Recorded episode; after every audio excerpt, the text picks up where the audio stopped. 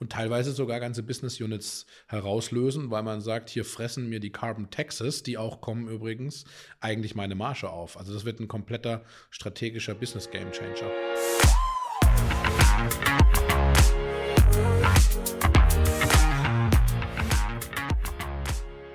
Ja, Christian, alle reden von der Net Zero. Ist das eigentlich eine Utopie oder kann sie Realität werden? Spannende Frage. Also ich kann erstmal zustimmen, dass auf jeden Fall sehr, sehr viele Leute, Menschen, sowohl in Firmen als auch in, im Gesellschaftlichen von Net Zero und äh, Dekarbonisierung sprechen. Kurze Antwort. Es muss äh, Realität werden. Die Frage ist natürlich, wie und wann. Ist es 2040, 2050 oder dann doch erst 2060? Aber es wird eine extreme Transformation geben. Und das ist nicht jetzt aus meiner Feder, sondern es hat Club of Rome schon 2012 in den Büchern der Projektion von 2052 mhm. festgesetzt. Gut, ähm, ja, wen haben wir da vor uns? Ähm, Christian Heinrich, ähm, du bist erfolgreicher Serienentrepreneur, hattest auch in den vorherigen Jahren mit dem Scout Bee Exit für viel ähm, Aufmerksamkeit gesorgt bist jetzt CEO von CarpMe und lehrst auch noch äh, Digital Business Transformation. Ähm, und ja, im Grunde genommen wollen wir einfach noch mal wissen, was bewegt dich oder was hat dich denn bewegt, CarpMe zu gründen? Was für eine Vision steckt dahinter, jetzt in den Bereich der Cleantech-Unternehmen zu gehen? Ähm, und wie kam es eigentlich dazu? Ja, danke dir. Gute Frage auch. Ähm was machen wir, warum mache ich das? Also ich hatte früher ja andere Unternehmen gegründet und hatte nicht vor, mich nach dem letzten Unternehmen sofort wieder in die nächste Geschichte zu stürzen. Aber wie das so ist, nach drei, vier Monaten in der Covid-Phase, ähm, man hat natürlich sehr viel Kontakt und Austausch und äh, auf Basis des ganzen Wissens und der äh, im, im Startup-Language spricht man, sorry für das Englisch, vom Domain Expertise, also sprich meine Value Chain, Supply Chain, Industriekenntnisse und dann eben gleichzeitig das riesengroße Problem, wir hatten es gerade an, angedeutet, Net Zero, ähm, hat sich natürlich die Frage gestellt, wer kann das angehen? Weil wenn man jetzt Industrieunternehmen anschaut, die haben CO2-Emissionen, 80 Prozent im Schnitt, das können auch manchmal 70 Prozent sein. Ich kenne ein Unternehmen, das hat 99 Prozent der gesamten Emissionen, mhm. die entstehen in der Supply Chain, in der Value Chain. Und das Problem oder die Challenge an der ganzen Geschichte ist, es ist eine sehr hohe Komplexität. Das heißt, du bräuchst eigentlich Leute, die einerseits Supply Chains verstehen, andererseits allerdings die Sustainability, die Nachhaltigkeitsberechnungslogik verstehen. Deswegen haben wir uns an das Thema rangewagt, zusammen mit meinen Co-Foundern ähm, Hendrik und, und Robin die, de dementsprechend komplementären Informationen und Kenntnisse mit reinbringen, weil wir sagen, man muss letztlich die Industrien kennen, um letztlich die Industrien zu dekarbonisieren. Das war auch die Motivation. Und das ist tatsächlich auch ein langfristiges Thema. Also ich sehe das hier definitiv nicht als Eintagspflege oder ich äh, mache jetzt mal irgendwie für zwei Jahre ein Startup, sondern mhm. das ist ein großes Thema, was mich persönlich auch wirklich äh, berührt, weil de facto soll ja auch die Nachfolgegeneration irgendwann mal, wenn sie es sich leisten kann, nach Mauritius oder auf die Malediven fliegen können, ohne ja. dass die Insel dann weg ist. Ja. Also das heißt, bis 2050 haben wir die Probleme gelöst?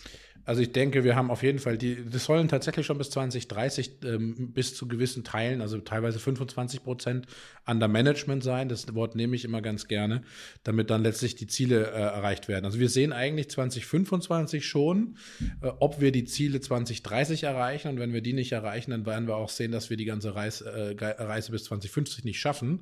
Konsequenz, die Politik wird brutal einschreiten, weil sie hat natürlich keine Lust, die volkswirtschaftlichen Kosten von den ja. Hochwassern zu tragen. Das ist ein guter Punkt, ja. Und äh, gerade die äh, extremen Klimaereignisse, die nehmen ja eher zu, als dass sie abnehmen. Ähm, deswegen bist du ja damit auch wirklich im, im Auge des Zyklons von wichtigen Trends. Ähm, das ist natürlich ein Wahnsinns-Hub, ja. Äh, auch da gefragt, was sind denn eigentlich die, die großen Herausforderungen, ähm, wenn man sich dem Thema Dekarbonisierung widmen will? Also ist die Industrie denn dort eigentlich offen für Lösungen, für Softwarelösungen oder eher beratungsresistent? Oder was waren denn in den ersten Monaten oder jetzt im ersten Jahr, ihr seid ja gerade ein Jahr alt geworden, die, die äh, interessanten Challenges für euch? Ja, es sind verschiedene Druckpunkte. Also Challenges ist ganz klar teilweise die Neuartigkeit der Problemdefinition. Es sind verschiedene Disziplinen, die da zusammenkommen, also Sustainability oder wie sagt, wie man so schön sagt, Lifecycle Assessments, CO2-Berechnungen. Das gibt es schon seit ein paar Jahrzehnten. Es war nur noch nie so auf der CEO-Agenda, weil auf einmal, und ich glaube, das prominenteste Beispiel ist, wenn Volkswagen äh, an Tesla letztlich Geld überweisen muss, weil Volkswagen die grünen äh, Umweltzertifikate von äh, Tesla abkaufen muss, weil letztlich Volkswagen ja. mehr CO2 ausstößt als Tesla. Also es ist ein reines Business Model Spiel. Tesla hat ein tolles Business Model, das rein auf Grün und Elektro läuft. Volkswagen eben nicht und deswegen müssen die zahlen. Das heißt, das ist jetzt auf der Vorstandsagenda. Das sickert allerdings langsam durch und es gibt viele verschiedene Druckpunkte. Es gibt zum Beispiel Steuern auf Aluminium, Stahl etc., die dann ab 2023 eingeführt werden. Europaweit, der Green Deal ist ja auch ein großes Thema. Das heißt, es wird Stück für Stück mehr Transparenz reinkommen. Übrigens auch eine Tochtersegment des internationalen Rechnungslegungsstandards. IFRS hat jetzt ab Januar angefangen aufzusetzen mit Hauptsitz in Frankfurt und in Kanada. Wir werden das heißt, wir werden bald von den Wirtschaftsprüfern, von den Big Four, die werden ein neues Geschäftsmodell für die nächsten 20 Jahre bekommen, was die gleiche Größendimension erreicht wie ihr bisheriges. Das heißt dann halt Carbon Accounting. Das heißt, wir werden eine Rechnungslegung sehen, die CO2-Tonnen-Ausstoße misst. Und das ist jetzt natürlich auch der Agenda, auch durchs World Economic Forum extremst ja. ähm, stark äh, publiziert worden. Und diese Problemstellungen sind da. Vielleicht um das abzuschließen, mhm. wenn dann ein Großinvestor äh, namens BlackRock jedes Jahr mittlerweile schon seinen Brief im Januar an seine CEOs schreibt, wenn sie sich nicht an die Net Zero Strategie halten, werden ihre Company Valuations, die Unternehmensbewertungen massiv sinken, dann ist es eigentlich eine logische Konsequenz, dass es jetzt in den Unternehmen ankommt. Aber auch das dauert bestimmt noch dieses und das nächste Jahr, äh, bis dann letztlich alle die Strategien abgeleitet haben und alle äh, erkannt haben, dass die Software, die zum Beispiel wir bei Carpme machen, ja. letztlich eingesetzt werden muss. Es ist ein bisschen so wie früher ging es auch ohne Produktionsplanungssystem, dann hat man mit Excel-Tabellen oder mit Rechenschiebern gearbeitet, bis man natürlich verstanden hat, dass es irgendwann Sinn macht, wenn man bei hochtransaktionalen CO2 Carbon Footprint Berechnungen der Software einsetzt. Für wen ist es denn am bequemsten, ähm, und für wen dann am unbequemsten quasi ähm, sich mit dem ganzen Thema Dekarbonisierung zu beschäftigen? Ja, auch spannende Frage. Also wenn wir jetzt industrielle Wertschöpfungsketten anschauen, ich sag mal, unbequem ist es definitiv für alle, weil wir haben 30, 40 Jahre lang auf Basis des Planeten konsumiert, Globalisierungserfolge gefeiert, das war auch schön, da hat kein Konsument drüber nachgedacht am Ende, wo sein, sein T-Shirt oder sein Hemd gerade produziert wurde. Das kann dann auch mal die Avocado quer um den Globus laufen oder die, die Krabben werden gepoolt in Tunesien, obwohl die woanders gefangen werden, dann werden sie wieder zurückgeschifft. Kann man ja auch einfach mal insgesamt drüber nachdenken. Es gibt allerdings in der Endkunden oder Bevölkerung natürlich ein großes Umdenken. Das Thema ist jetzt, dass Firmen wie IKEA oder auch Volkswagen, wenn sie den ID3 und so weiter produzieren, sagen, sie wollen jetzt äh, Carbon Neutral, also neutrale klimaneutrale Produkte verkaufen, schaffen nicht alle von heute auf morgen. Deswegen sind es auch 2025, 2030 Ziele. Nur das ja. heißt im Endeffekt, dass es für diejenigen, die diese Ziele ganz oben, also die IKEAs, die Volkswagens, festlegen, relativ angenehm ist. Spannend wird es dann eigentlich, wie sie die Kosten, die dadurch ja entstehen, weil das ist ja nicht for free, sondern da sind ganz große erhebliche Aufwände. Also wenn ich meine Logistik grün machen will, ja. muss ich meine Flotte von Dieseltrucks zum Beispiel in Elektro-Trucks oder Biofuels-Trucks abändern. Mhm. Das müsste ich natürlich dann weitergeben an meine Zulieferer. Und da beginnt jetzt der Stress, weil ich habe neben den Wertschöpfungsströmen und den Geldströmen, also Euros und Dollars, auf einmal CO2-Ströme, die ich messen muss ja. und bekomme die große Panik. Ja. Also das heißt, das war auch der Grund, wieso du bei den ganzen Procurement-Anbietern, Lieferanten und Co. jetzt zuletzt so aktiv warst, weil man gesehen hat, äh, diese Industrie, die muss sich mit dem Thema sehr stark damit beschäftigen und ähm, da muss angesetzt werden. Ja, das ist ein sehr guter Punkt. Also man unterscheidet meistens zwischen internen und externen Emissionen. Die internen Emissionen sind die, die man vielleicht viel hört in letzter Zeit. Ja. Das ist das Thema Energie. Ja. Also das ist auch ein riesengroßes Thema. Das treibt auch große Unternehmen, die energieintensive Produktion haben, um. Spannend ist natürlich aber dann auch, und das waren das, diese 80 Prozent, die meisten Emissionen der externen Emissionen sind entlang der Wertschöpfungskette. Das heißt, wo kommen wir jetzt an, wenn man die Energie in grüne Energie ge geändert hat, also zum Beispiel auch Photovoltaik, ja. dann letztlich auf die, auf, auf die Produktionshallen draufsetzt, dann hat man trotzdem noch 80 Prozent der Emissionen und die muss man jetzt angehen. Und die tun eigentlich weh, weil das sind wir auf einem sehr kleinen lieferantenabhängigen transaktionalen Level. Wenn jetzt eine größere Firma 80.000 Lieferanten hat, ja, dann kann ich nicht einmal jemanden anrufen und meine Energie quasi verbessern. Das ist jetzt übertrieben kurz gedacht, sondern ich müsste eigentlich 80.000 Leute nicht nur anrufen, sondern managen und tracken und dann mir überlegen, bei manchen Materialien oder Services kann ich was verändern. Da brauche ich letztlich individuelle kleine Carbon Footprint Kalkulation und das ist ja. letztlich, wie du richtig sagst, im Bereich der Wertschöpfungskette zwischen den Lieferanten mhm. und hängt sehr häufig beim Einkauf dann letztlich, dass das Potenzial gehoben wird. Ja. Also gilt hier quasi auch wieder das Pareto-Prinzip, dass es wenige vielleicht Lieferantenbereiche gibt, die dann doch für die meisten äh, auch Scope 3 Emissionen verantwortlich sind. Ja. ja, die große Kunst besteht, äh, also wir sagen immer, Carbon Under Management zu bekommen, weil ich weiß am Anfang ja nicht, hm. welche meiner 80.000 sind denn eigentlich jetzt gerade die großen CO2-Treiber ähm, also Lieferanten und das dahinter hängen manchmal ja auch eine halbe Million an Materialien. Es kommt immer auf die Größendimension der, der ja. Unternehmen an. Kann ich natürlich auch durch drei teilen, dann bin ich beim Mittelständler. Mhm. Aber es ist trotzdem sehr komplex. Und dann möchte ich aber herausfinden, welche 10 oder 5 oder 18 Prozent sind denn eigentlich die, mit denen ich mich beschäftigen sollte. Also wie man A-Lieferanten hat, weil das die wichtigsten sind für die wichtigsten Teile, so wird man letztlich auch A-CO2-Hotspots dann identifizieren und mit denen muss man dann auch in strategische Diskussionen gehen, man muss Entscheidungen treffen können, muss Rahmenverträge aufsetzen, auch Pönalen aufsetzen können und teilweise sogar ganze Business Units herauslösen, weil man sagt, hier fressen mir die Carbon Taxes, die auch kommen übrigens, eigentlich meine Marge auf. Also das wird ein kompletter strategischer Business Game Changer. Klasse. Coole Insights. Ähm, dann könnte man ja auch gleichzeitig nochmal dein, dein Wort, das du gerade aufgegriffen hast, aufnehmen, und zwar A-Lieferanten. Ähm, Gründer müssen ja auch Lieferanten von A-Klasse Ideen sein. Ähm, was würdest du denn sagen, macht einen erfolgreichen Unternehmer aus?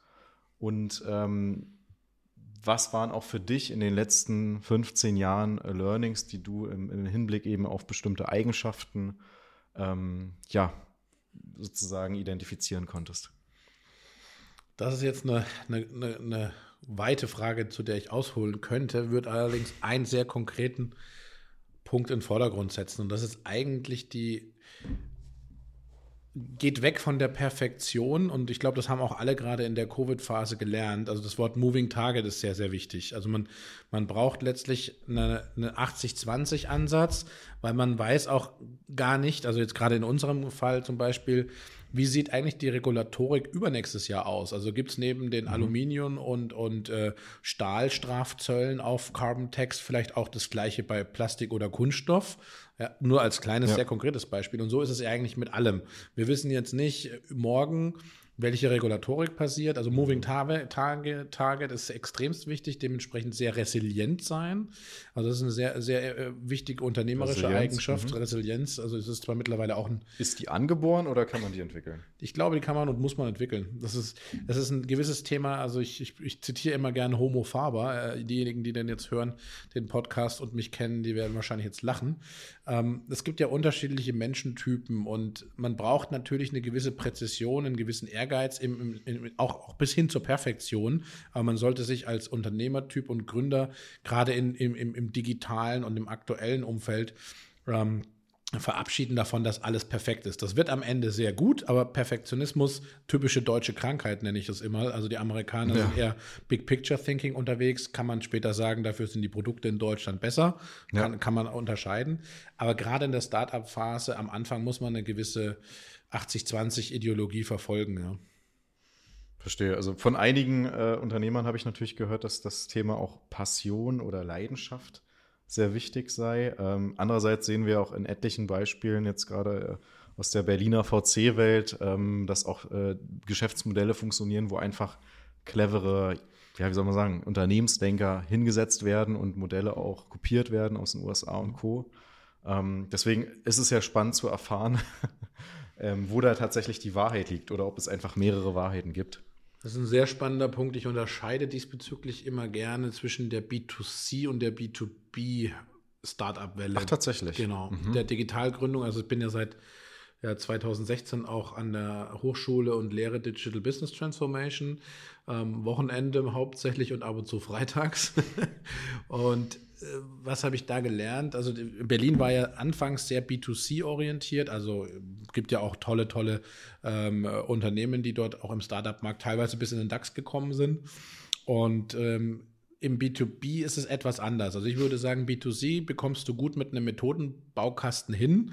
Also du investierst dann so viel in Online-Marketing, dann bekommst du so viel äh, Conversion Rates hin. Im B2B und ins, insbesondere wenn man Enterprise-Software baut, ist es etwas schwieriger, weil da brauchst du die Domain-Expertise. Also ich gebe immer mhm. das Beispiel, wenn jetzt jemand ähm, zum Beispiel Carmi kopieren wollen würde, dann würde ich als Investor die, das, die, unseren Wettbewerber erstmal fragen, wer aus dem Gründerteam denn eigentlich fünf Jahre lang bei Siemens oder bei, bei BSF oder bei Audi gearbeitet hat, weil erst dann kennt man ja die Komplexität der Kunden und wenn man die nicht kennt und nicht weiß, wie ja. eine Produktionsplanung aussieht, kriege ich das auch nicht einfach aus der, ich sag's jetzt mal, Uni-Schatulle mit irgendeinem Methodenbaukasten, Business Model Canvas oder sonstigem hin, ja. Ja, okay. Sehr cool. Ähm, du hast ja auch ein paar Nebenprojekte, unter anderem eine Vinothek in Würzburg und Erlangen, soweit ich weiß. Ne? Äh, wie kam es dazu eigentlich und, und ja, wie ist Wohlsein Weine in dem Sinne entstanden?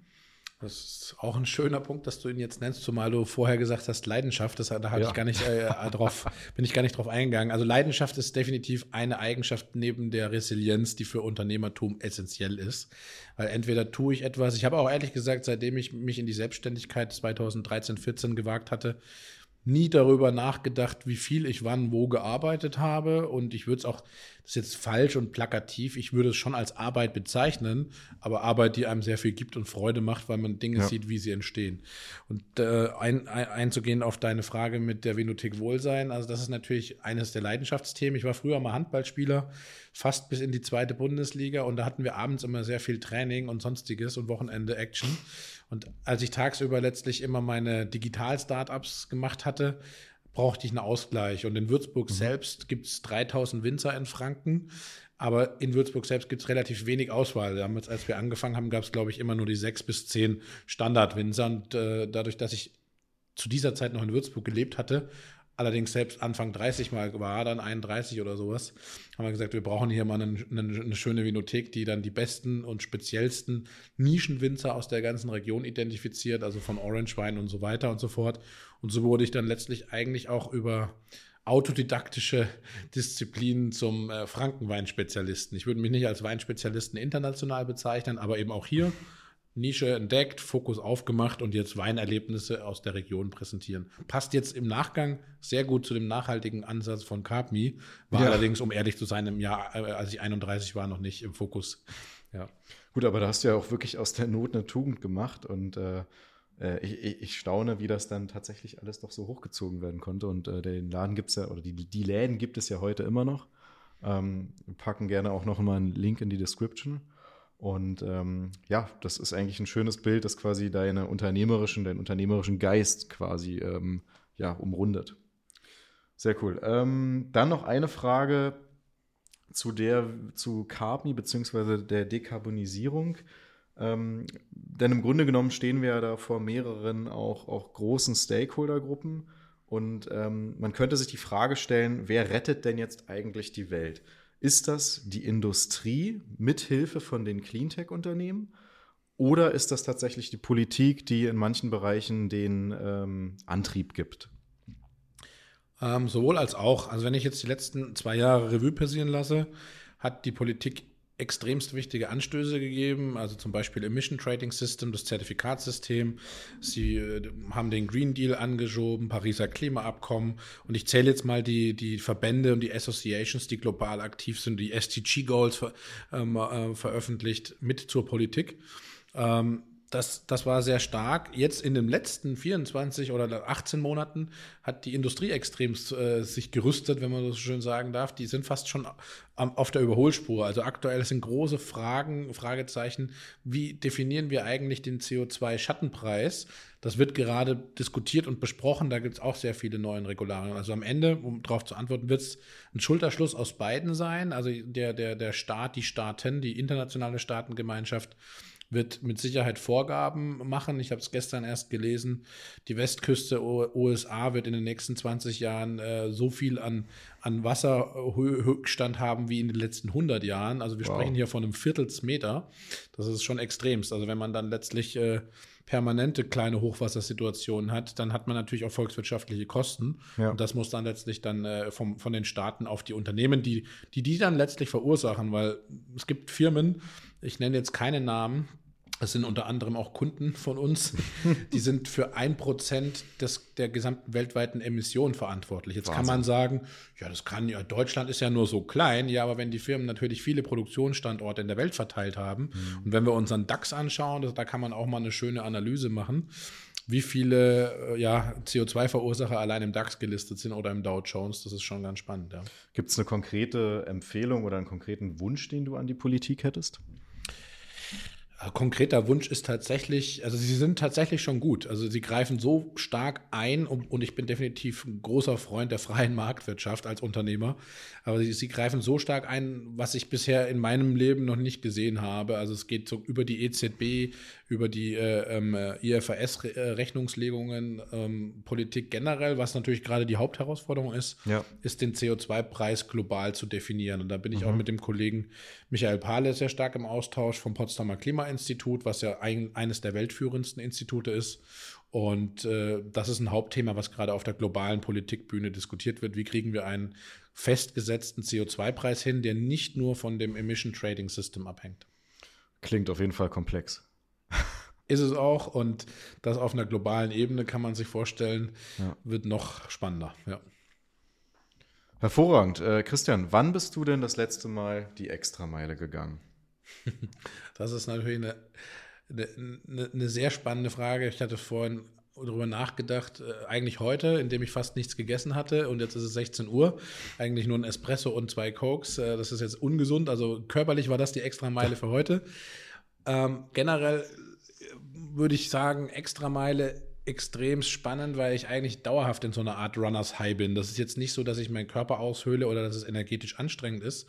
Ich versuche eigentlich immer so ein bis zwei Wochen im Jahr komplett runterzufahren und keine Mails und dann auch Handy-Detox, wie man so schön Digital-Detox sagt, zu machen. Aber grundsätzlich ist es eigentlich so, dass ich ziemlich viel durchgetaktet bin. Extrem spannend ist es immer dann, wenn äh, zwischen zwei ähm, Ferienzeitpunkten. Also sprich, im, im, im Februar und im März ist es extremst voll, weil dort die Industrie natürlich komplett durcharbeitet. Es sind keine ja. Familienferien.